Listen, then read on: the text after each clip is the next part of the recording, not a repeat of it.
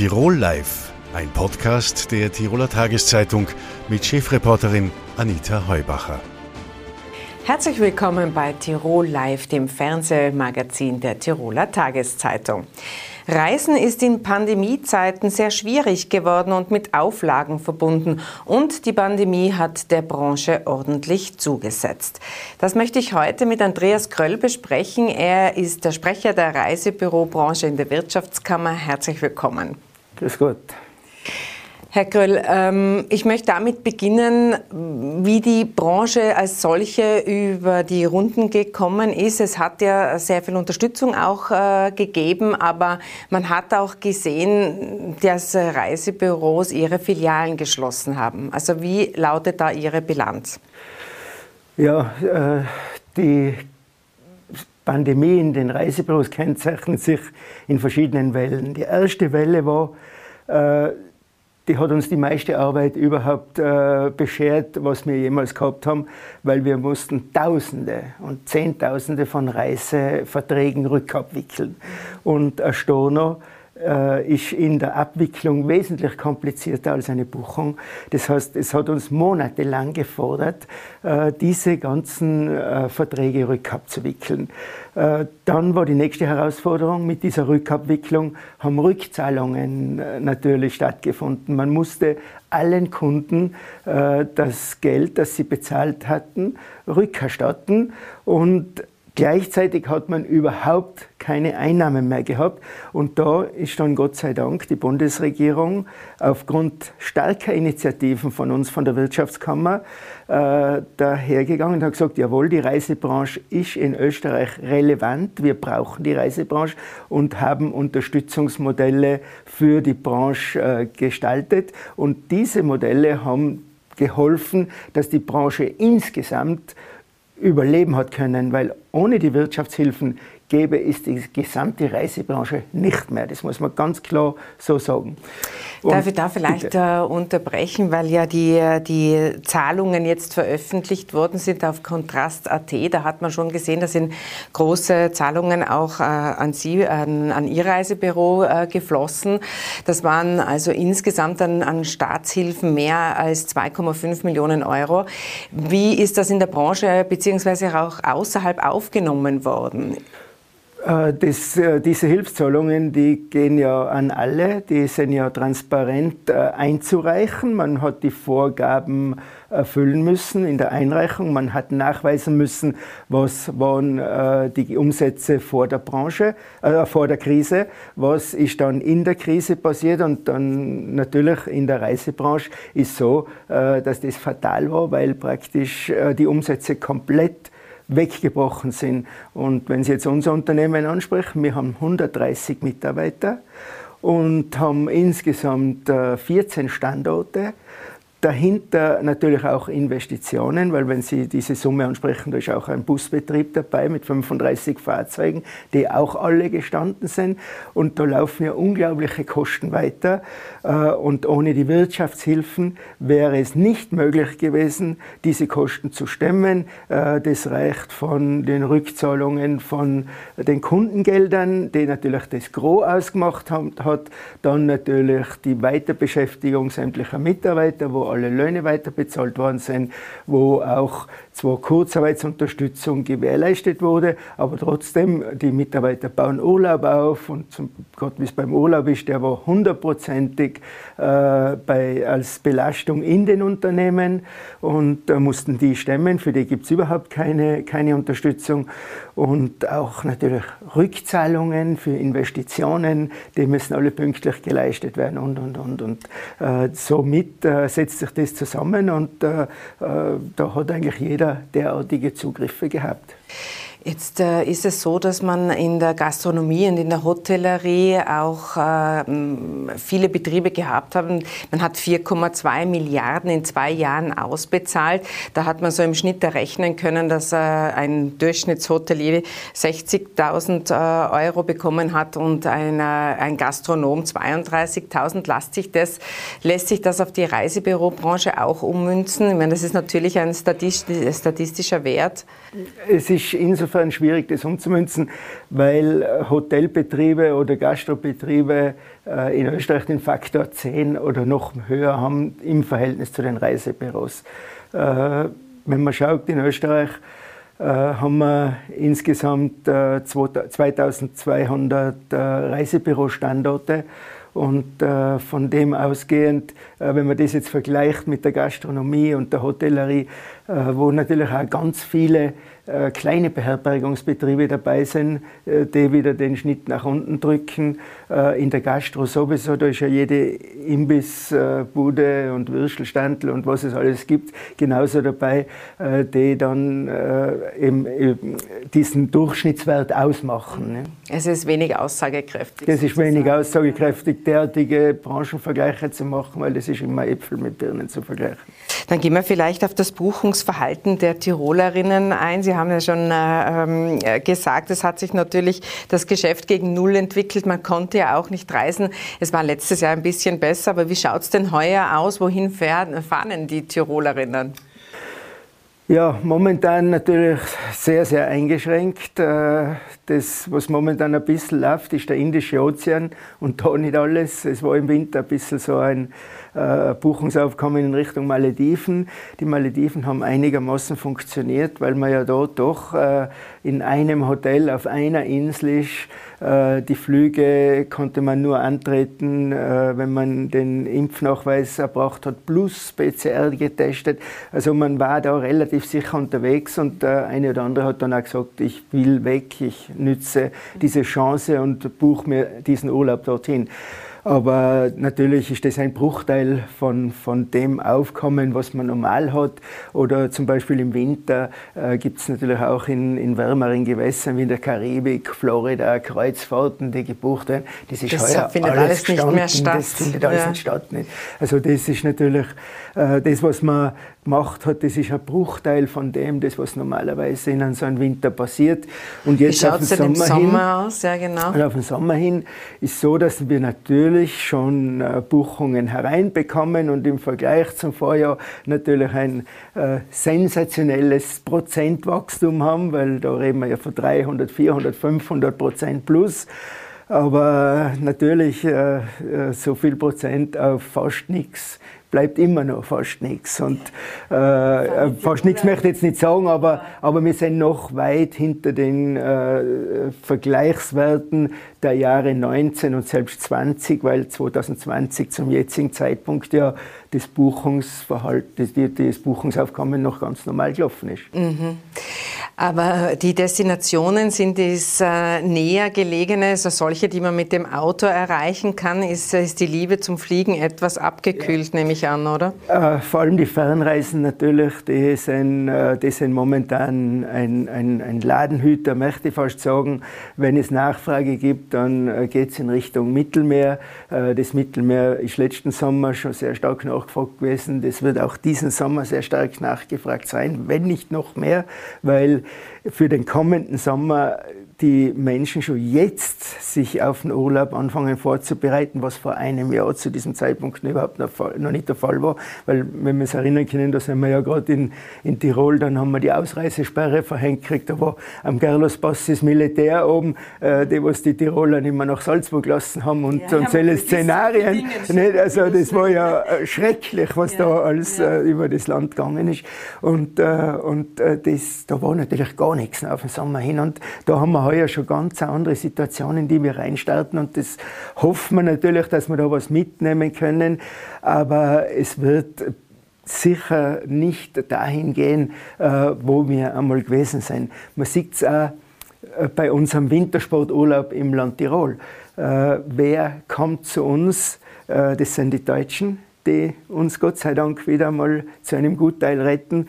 Dann auch, man, merkt, man, man sieht ganz viele Osteuropäer, Tschechoslowaken, äh, oder darf man immer sagen, Tschechen, Slowaken, Polen, äh, die trifft man ganz stark an. Und jetzt Gott sei Dank auch wieder die Holländer, weil äh, mittlerweile dort auch das mit dieser, mit dieser Auffrischungsimpfung äh, äh, greifen anfängt. Ja, und, und diese, dann sind sie aus dieser Variantenliste gestrichen worden, weil die mussten ja vorher ja, dreimal geimpft plus getestet. Österreich hat es natürlich, äh, unsere Bundesregierung hat es äh, den Touristikern sehr schwer gemacht und hat natürlich aufgrund der Auflagen viel zu spät gelockert, nicht? weil wir waren ja schon längst selber Omikron-Variantengebiet und dann ist da immer noch diese Einreisebeschränkung gewesen und das war ein Bärendienst natürlich am Tourismus, was da gewesen ist. Aber genau so geht es uns natürlich bei den Reisen hinaus aus Tirol. Nicht? Also wir, wir sehen also das schon sogar, Es leidet Incoming und Outgoing. Auf alle Fälle. Nicht? Gerade im Incoming, äh, die Reisebüros bedienen ja da internationale Märkte, weil der Deutsche, der auch keine Sprachbarriere hat, der ruft seinen Vermieter an und sagt, du buch mir das Zimmer wie letztes Jahr und die Sache ist gegessen. Aber die Quellmärkte wie England, äh, wie, wie Israel, Russland zum Beispiel, da ist gar nichts mehr. Nicht? Wenn man sich erinnert, was hat Russland einmal für Bedeutung in Tirol gehabt. Nicht? Das, ist, das ist verschwunden. Ja, es wird auch äh, mit Russland schwierig bleiben oder mit ja, den osteuropäischen ja, Ländern, weil ja Sputnik nicht anerkannt wird. Ähm, ich würde äh, gerne noch als letzte Frage äh, fragen wegen der Zukunft äh, der Reisebüros. Es ist ja sehr viel verlagert ins, ins Online, also die Online-Buchungen nehmen ja zu und die Filialen vor Ort haben die insofern auch profitiert, weil Sie haben ja schon berichtet oder gesagt, dass man sehr viel rückabwickeln musste und da war es natürlich schon von Vorteil, wenn man sich an ein Reisebüro wenden konnte und nicht an der Online-Plattform gescheitert ist. Aber wird das in Zukunft so sein, dass man so sozusagen die, das Netz der Filialen halten kann oder wird es weniger werden? Was ist da Ihre Prognose? Also momentan sieht man, dass die Reisebürostandorte weniger werden. Es sind Standorte geschlossen worden von kleinen äh, Reiseunternehmen, die vielleicht äh, ohnehin schon kurz vor der Pensionierung gestanden sind und die, die dann gesagt haben, na, den Restart, den mache ich nicht mehr mit und äh, ich schließe mein Büro, mein Unternehmen. Dann gibt es die Kettenbüros, also Reiseunternehmen, die mehrere Standorte betreiben. Äh, und da hat man beobachtet, dass äh, eigentlich nicht nur in Tirol, sondern österreichweit doch einiges an Standorten geschlossen wurden. Zu einem Teil hängt es zusammen mit dem Geschäftsverlauf, aber zu einem anderen Teil hängt es auch zusammen äh, am Personalmangel. Äh, die Branche hat äh, trotz die Unternehmen in der Kurzarbeit die Mitarbeiter gehalten haben, aber ähm, in der gesamten Branche sind 30 Prozent der Mitarbeiter verloren gegangen. Und die ich äh, da entweder in vermeintlich sichere Jobs, äh, sei es äh, Gemeinden oder Land oder soziale Dienste, Pflegeberufe und dergleichen oder vielleicht auch irgendwo in die Industrie, weil die Reisebüromitarbeiter natürlich mit Handkuss in jeder Branche genommen werden, weil sie einfach vom Ausbildungsstandard wahrscheinlich Standard, Standard eine eine Fähigkeit oder Fähigkeiten haben, die man sonst selten irgendwo lernt. Man äh, im Reisebüro, man, man lernt präzise zu arbeiten, man lernt mit Menschen einen höflichen Kontakt zu pflegen. Gut bezahlt, das ist ja etwas, wo, wo, wo die Wirtschaftskammer ja auch sagen, dass man die Lohn, Löhne nachjustieren wird müssen. Würden Sie da einen Handlungsbedarf sehen oder sagen das Sie? passiert sowieso in den Unternehmen, weil äh, wenn man die Löhne nicht nachjustiert und momentan de, bei dem Kampf, der um die Mitarbeiter äh, herrscht und der gegeben ist, jetzt nicht nur in der Reisebranche, sondern genau. Überall. Weil eins kann ich ganz sicher sagen, in der Reisebranche hat keiner irgendwo den Job an den, äh, äh verlassen, um in ein anderes Reiseunternehmen zu gehen. Das, also das ist eine das, tatsächliche Abwanderung. Das ist tatsächlich äh, eine Abwanderung. Ja. Jetzt hätte ich doch noch eine allerletzte Frage zum Schluss, weil sich ja jetzt mehr oder weniger in einigen Staaten abzeichnet, zumindest da werden die Corona-Maßnahmen fallen gelassen, also Großbritannien, Dänemark, Spanien. Ähm, mögen Sie einen Ausblick wagen, wie es bei uns im nächsten Herbst sein wird mit dem Tourismus Incoming und Outgoing? Ja, ich komme mich da eigentlich nur an diese Worte anlehnen, äh, was da diese ganzen Wissenschaftler und Impfspezialisten sagen, äh, dass wir auf dem Weg sind, dass, dass diese Corona-Pandemie tatsächlich jetzt zu einer, zu einer grippeähnlichen saisonalen Infektionskrankheit wird, äh, wo es dann im Herbst womöglich eine Impfung gibt und wir dann einfach mit diesem mit, mit dieser Corona-Krise leben werden. Also, Wieder mehr reisen können. Ja, und wir werden halt alle miteinander dran gewohnt sein, dass, die, dass uns diese äh, Infektionskrankheit einfach begleiten wird in der Zukunft. Und, und dann werden wir wieder reisen können in alle Länder ohne Masken. Israel äh, hat jetzt sogar entschieden, den grünen Pass abzuschaffen, ja. weil sie sagen, einfach, es sind eh alle durchseucht. Ne? Ja, die Pandemie ist für Überraschungen gut. Herr ja. Gröll, vielen Dank für den Besuch im Studio und alles Gute. Und ich wünsche Ihnen und uns allen, dass wir tatsächlich wieder reisen können. Danke, danke vielmals. Unser nächster Gast feiert heute seinen 85. Geburtstag. Herzlich willkommen, Altlandeshauptmann Wendelin Weingartner. Sehr schön, dass Sie sich heute Zeit nehmen. Grüß Gott, guten Abend. Herr Weingartner, ähm, Sie waren zehn Jahre lang Obmann der Tiroler ÖVP bis äh, im Juli 2000 und waren von 1993 bis 2002 Landeshauptmann von Tirol. Und Sie haben ja äh, einiges äh, miterlebt und einiges geprägt. Wenn Sie heute zurückschauen, was ist besonders gut geglückt? Was war Ihnen damals ein Anliegen und was ist besonders gut aufgegangen? Es waren natürlich viele Details, aber es war eine Zeit, äh, bei dem Österreich zur Europäischen Union gekommen ist. Äh, und es war für mich natürlich eine entscheidende Situation, wie man also äh, auch Tirol positioniert. Und es war damals natürlich das heiße Thema Verkehr. Und damals hat man also den Transitvertrag gehabt und alles hat geschworen, der Transitvertrag bleibt. Und ich habe genau gewusst, weil wir hatten ja auch unsere äh, Informationen in Brüssel, äh, dass dieser Transitvertrag wahrscheinlich nicht bleiben wird. Äh, und ich habe damals schon vorbereitet, was wir tun wollen und müssen, wenn dieser Transitvertrag nicht bleibt oder verändert wird.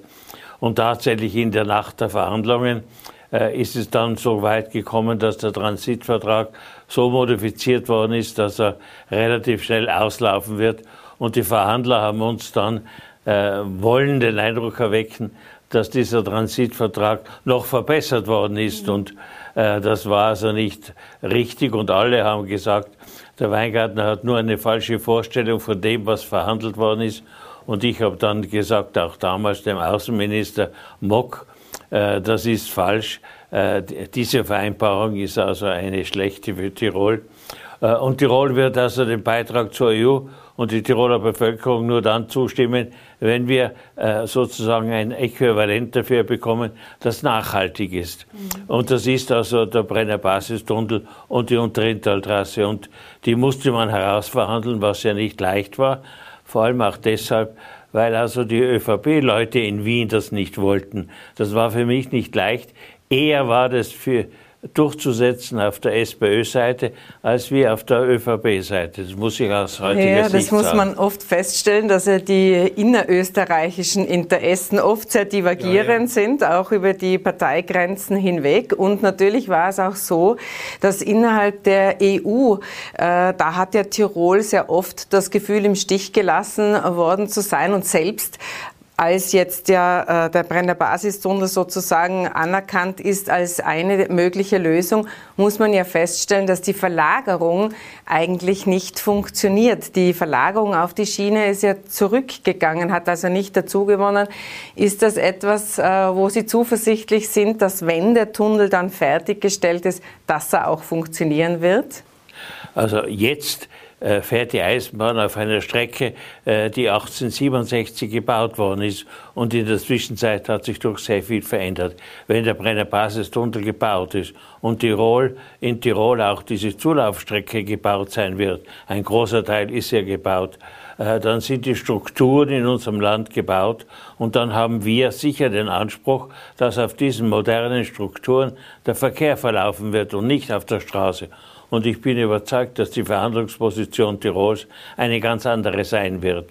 Und ich bin überzeugt, dass das die langfristige Lösung ist und nicht die Lösung darin besteht, dass wieder mehr Verkehr auf der Straße ist. Mhm. Die äh, Geschichte ist ja die, dass jetzt zumindest Bayern scheint sich jetzt etwas zu bewegen. Bayern war ja auch alles andere oft ein, als ein Mitstreiter für Tirol, wenn es darum gegangen ist, äh, die Straße zu verteuern. Aber jetzt schaut es zumindest so mal aus, als könnte da Bewegung ins Spiel kommen. Wir hoffen ja mal, dass es so ist, dass der Brenner Basistunnel nicht das Milliardengrab wird, sondern dass er genutzt wird.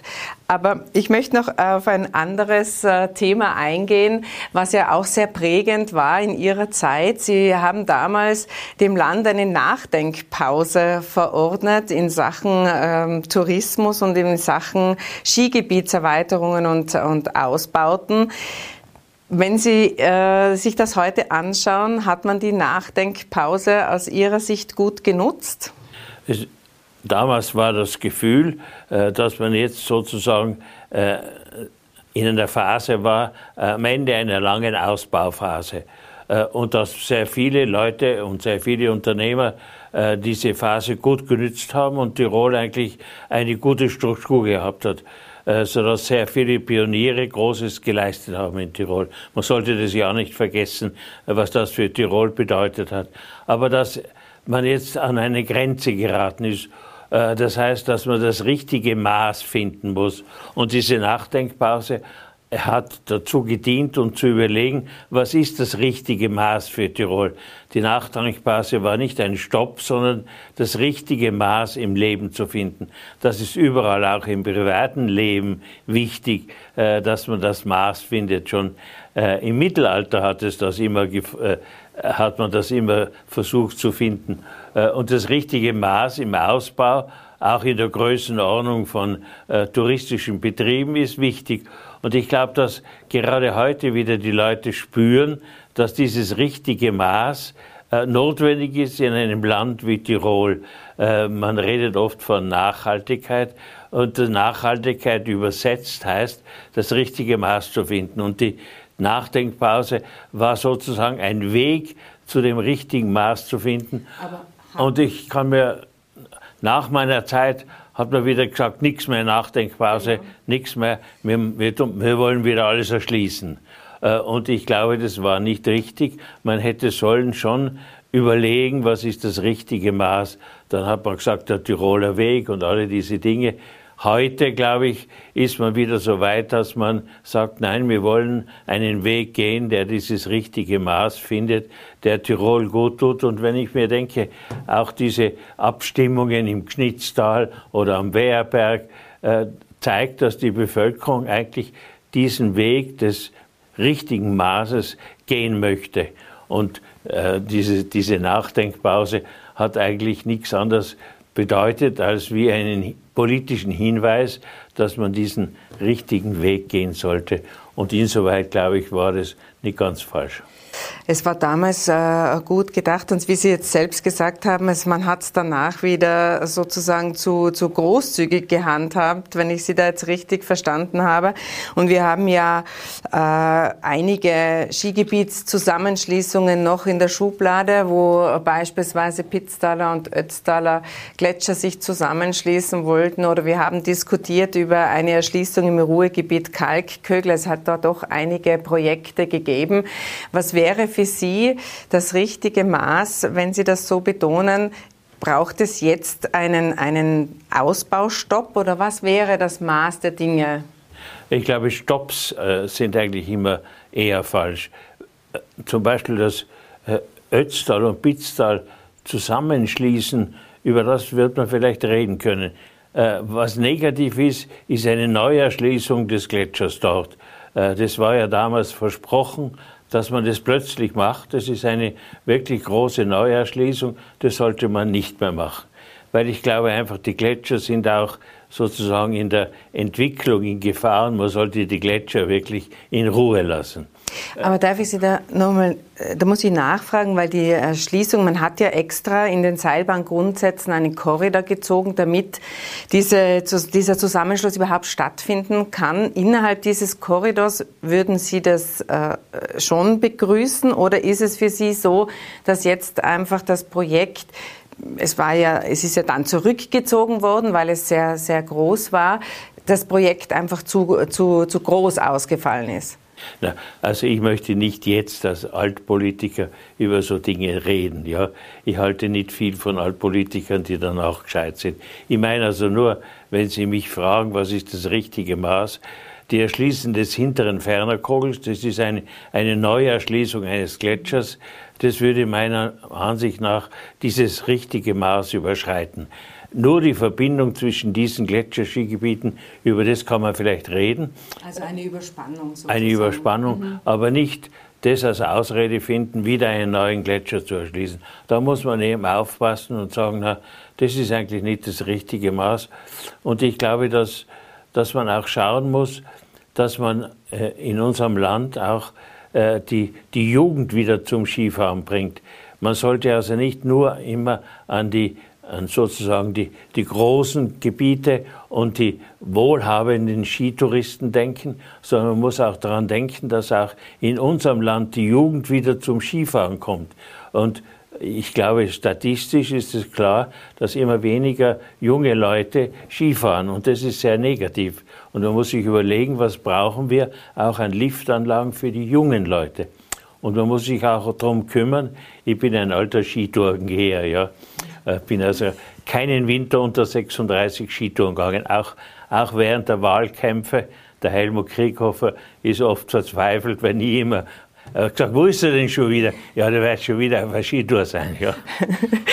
der Helmut Krieghofer, muss ich sagen, war der Geschäftsführer war damals von der, von der ÖVP. Genau. Und, und, ich muss sagen, man muss sich auch um die Leute kümmern. Nicht? Man muss sich um die Einheimischen kümmern, wie die sich im Winter bewegen und was deren Bedarf ist. Und sollte nicht immer, und deren Bedarf ist nicht die riesigen Skigebiete. Und man muss dann man muss, glaube ich, schon denken, was die Einheimischen wollen. Wenn die, wenn die Jugend nicht mehr Skifahren geht und nicht mehr lifteln geht, ja, dann ist es negativ. Und ich glaube, es wäre, und ich glaube, man hat jetzt schon begriffen, dass es wichtig ist auch, dass die Schulskikurse stattfinden und dass die Jugend auch Skifahren geht. Man hat ja auch abgefragt, ob sich Tirol etwaig für Olympische Spiele bewerben soll. Das ist dann auch abgelehnt worden seitens der Bevölkerung. Ähm, orten Sie da, hat man die Bevölkerung zu wenig mitgenommen mit dieser touristischen Entwicklung und mit äh, offensichtlich ja etwas überfordert mit der Frage nach der Bewerbung für Olympia? Na, ich glaube einfach, das ist so, dass Tirol natürlich im Winter eine super Destination ist und dass die Leute spüren, wir brauchen nicht noch Impulse zu noch mehr Wintertourismus. Und sie sagen, wir haben eigentlich äh, den Wintertourismus sehr gut gestaltet und der läuft auch sehr gut. Und wir brauchen nicht noch Olympische Spiele, um sozusagen noch mehr Wintertourismus zu produzieren. Und ich glaube, die haben die, die Menschen ein gutes Gefühl. Nicht?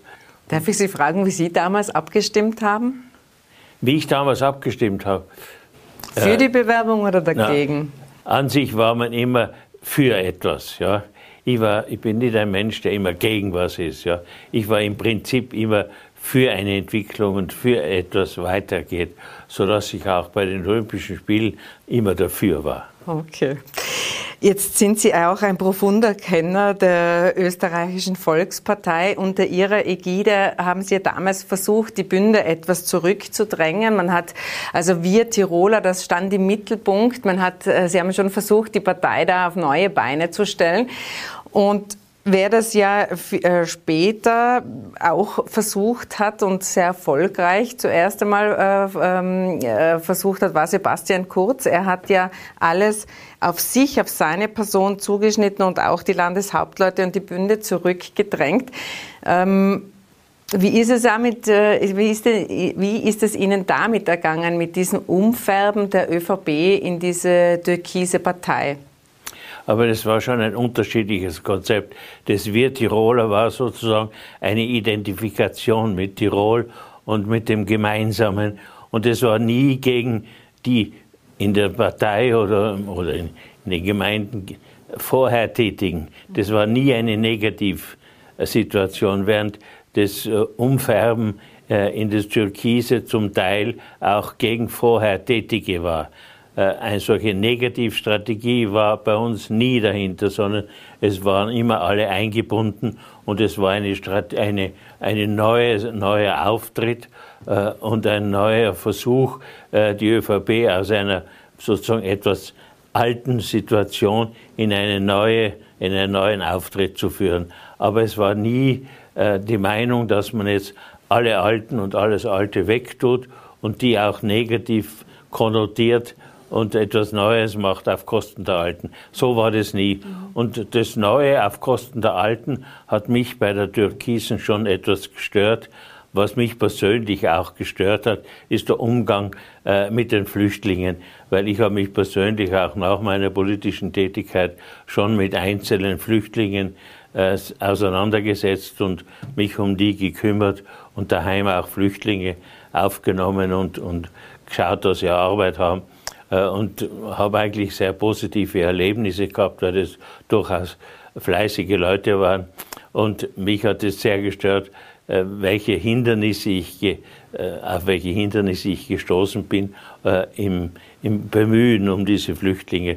Und dass da die, die, die Politik eigentlich nur Steine in den Weg gelegt hat, wenn, wenn da wirklich ein Flüchtling in, in, in der Lehre in einem, in einem Betrieb war, wo der Betrieb unbedingt den Flüchtling gebraucht hat und man alles tun hat müssen, dass der Flüchtling nicht abgeschoben worden ist, irgendwo hin, wo, wo, wo er dann einem, einem üblen Schicksal entgegengegangen ist.